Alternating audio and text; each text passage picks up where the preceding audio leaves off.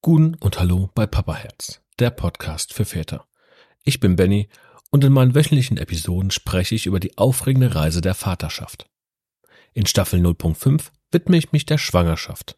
Zusammen begeben wir uns auf eine Reise voller Ängste, Freuden, Herausforderungen und Schicksalsschlägen, die wir als werdende Väter erleben. Und jetzt genieße den Jingle und tauche ein in eine von Hochs und Tiefs geprägte Welt vom Papaherz.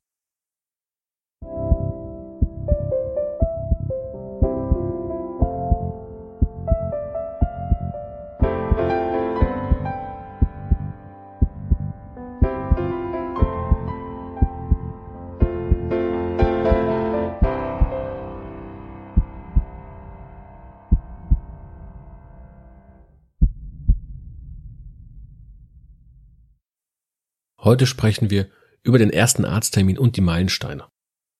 Und ich bin ehrlich, vor dem ersten Termin hatte ich riesen, riesen Schiss. Ja, ich, ich hatte eine Vorfreude, ich hatte Nervosität in mir, aber auch eine gewisse Ungewissheit. Ich war ja vorher noch nie beim Frauenarzt und irgendwie war es in meinem Kopf irgendwie so, dass ich dachte, ich bin vielleicht unerwünscht. Ich sitze dann da vielleicht im Wartezimmer und werde blöd angeguckt. Ich meine, klar, meine, meine Partnerin wollte, dass ich mitkomme. Ich wollte auch mitkommen. Ich will ja alles mitbekommen. Aber in meinem Kopf waren einfach Hemmungen da, weil es ja ein Frauenarzt ist. Keine Ahnung. Blödes, verschobenes Oldschool-Weltbild. Auf jeden Fall kam der Tag des ersten Arzttermins und ich war, äh, genau wie ich es befürchtet hatte, extremst nervös und saß in dem Wartezimmer und wusste nicht, äh, was ich machen soll.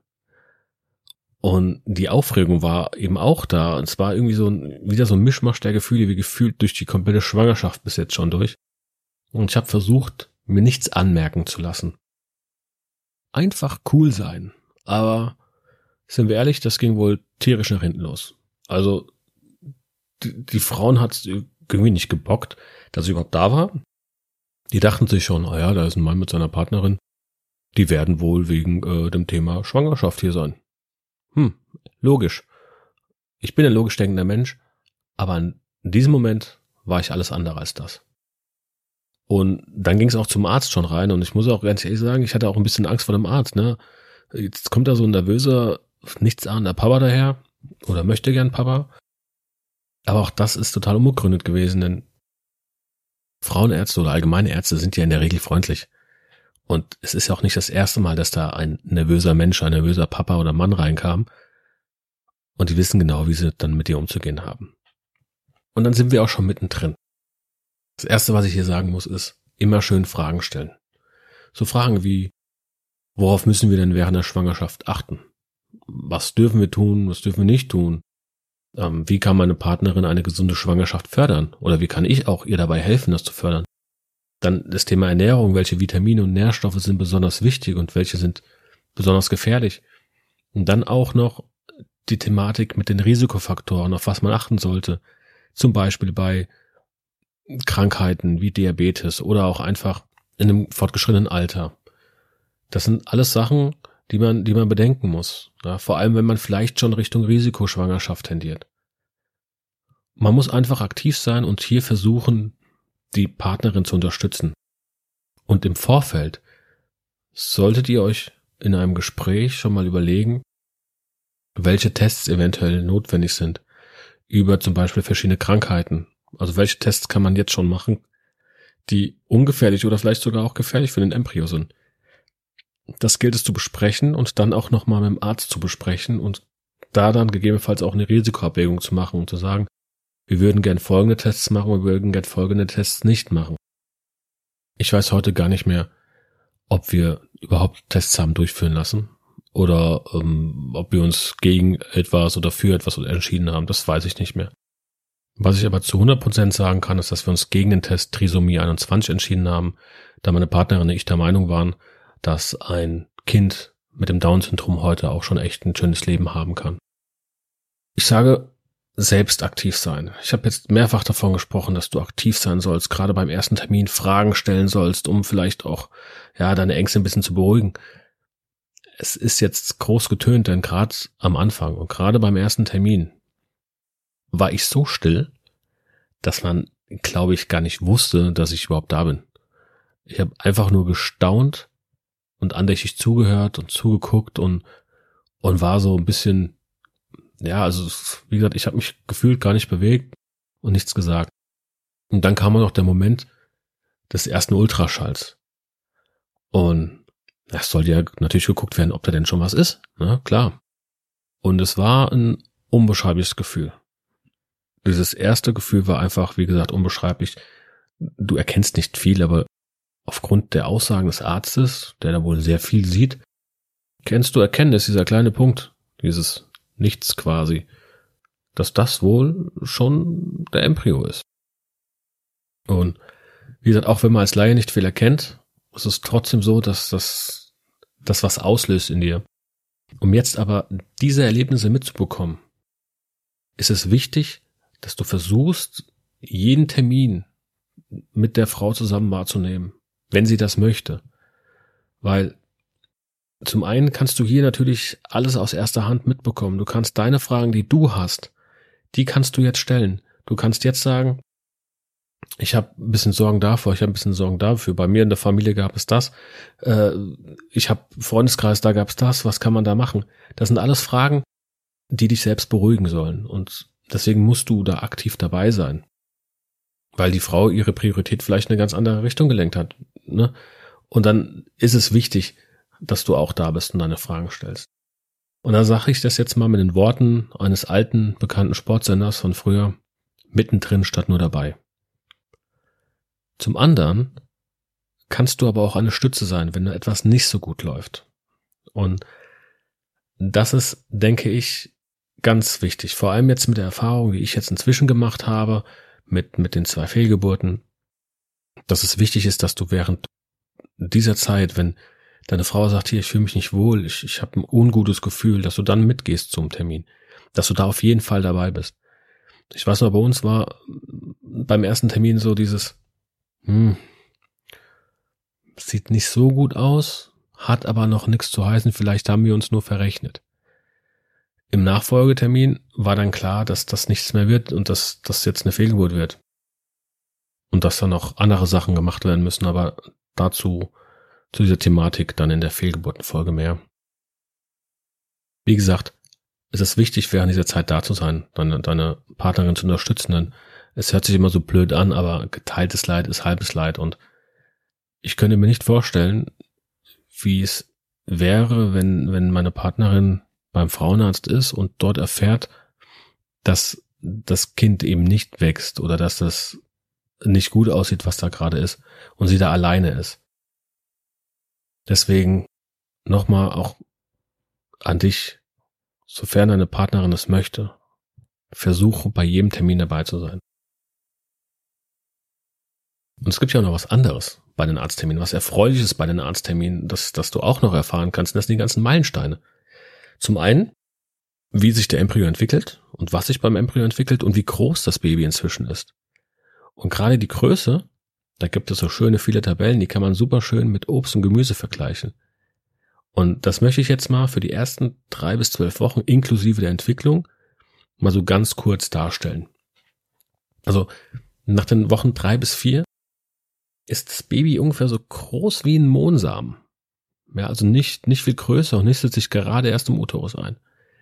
Eine Woche drauf ist es schon so groß wie ein Apfelkern und jetzt entwickeln sich sogar schon die ersten großen Organe. Dann in der Woche sechs und das ist nochmal nach dem ersten Ultraschall allgemein, ist die Woche sechs nochmal so ein absolutes Highlight. Weil jetzt ist das Baby so groß wie eine Erbse und du hast einen sichtbaren Herzschlag. Also wirklich, du bist jetzt da und du siehst jetzt, okay, es ist, es ist lebt, es lebt wirklich. Und das ist auch nochmal so ein, so ein, so ein Punkt gewesen, der mir bis heute noch im Kopf ist, wo ich, wo ich bis heute sage, ach, unbeschreibliches Gefühl. Einfach, einfach krass. Ja, das ist wirklich ein super krasser Moment. In der Woche sieben haben wir dann Heidelbeeren oder eine Heidelbeere, besser gesagt. Und hier entwickeln sich jetzt auch schon die Nieren. Und in der achten Woche hast du dann schon eine Himbeere. Und ab jetzt wächst das Baby jeden Tag um einen Millimeter. Und nach der neunten Woche habt ihr dann schon eine kleine Erdbeere. eine kleine süße Erdbeere, denn man erkennt jetzt schon Ohrläppchen. Mini winzige Ohrläppchen. Ultra süß und man erkennt langsam immer mehr auch, in welche Richtung das Ganze jetzt geht. In der zehnten Woche ist das Baby so groß wie eine Aprikose und die ganzen lebenswichtigen Organe, die funktionieren jetzt schon. Also da ist jetzt, wie gesagt, das Herz schlägt, es erkennt, es sind schon Körperteile erkennbar und jetzt funktionieren auch noch die lebenswichtigen Organe. Also das ist nochmal so, so, so ein krasser Schritt, wenn man dann da steht und die, die Ärztin oder der Arzt erzählt einem das. In der Woche elf ist das Baby dann so groß wie eine Limette und die ersten Haarfollikel entwickeln sich. Und dann kommt die zwölfte Woche. Die ist wirklich, wirklich cool. Das Baby ist so groß wie eine Zwetschge, kann jetzt Finger öffnen und Zehen anziehen. Du erkennst also schon das Baby. Und was das Ganze noch besser macht, jetzt ist auch schon mal das erste Ultraschallbild möglich.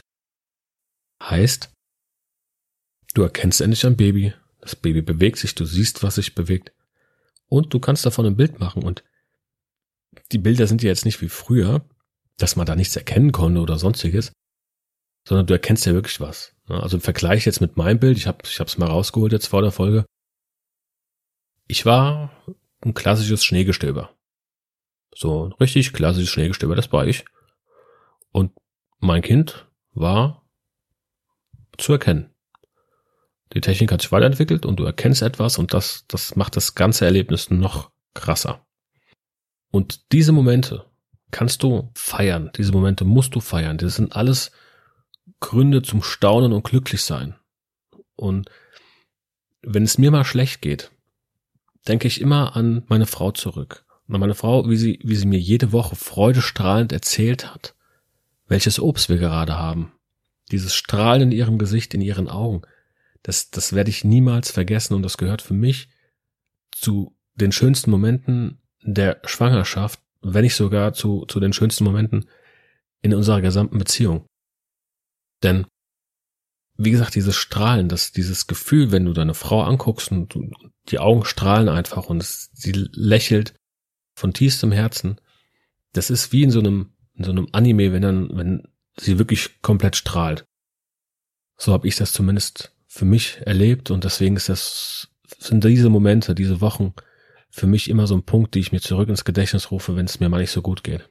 Und damit auch du diese, dieses Gefühl hast oder diese, diese Momente entwickeln kannst und kreieren kannst, die dich vielleicht später dazu bringen, auch mal durch eine schlechte Zeit zu kommen, ist es wichtig, dass du diesen Arzttermin wahrnimmst und dass du die Meilensteine mit deiner Frau feierst. Lass mich zum Ende nur noch eins sagen. Der gemeinsame Arztbesuch und das aktive Erleben und Feiern der Meilensteine fördert die Freude auf das Baby und das Wir-Gefühl in der Partnerschaft. Nächste Woche bei Papa Herz, Hebamme und andere Entscheidungen. Wenn dir die Episode gefallen hat, empfehle den Podcast gerne weiter und abonniere ihn auf deiner bevorzugten Plattform wie Apple Podcasts oder Spotify. Lass auch gerne eine Sternebewertung und einen Kommentar da. Teile deine Fragen, Geschichten oder Anregungen gerne mit mir, indem du mir eine E-Mail an info@papaherz-podcast.de schickst oder mich über die Social Media Kanäle kontaktierst. Ich freue mich darauf, von dir zu hören und deine Erfahrungen in meinen zukünftigen Episoden zu integrieren. Und vergiss nicht, in den Momenten der Angst, der Unsicherheit und des Glücks, die das Vatersein mit sich bringt, immer deinem Papaherz zu folgen denn am Ende des Tages ist es das, was zählt. Bis nächste Woche bei Papa Herz, der Podcast für Väter.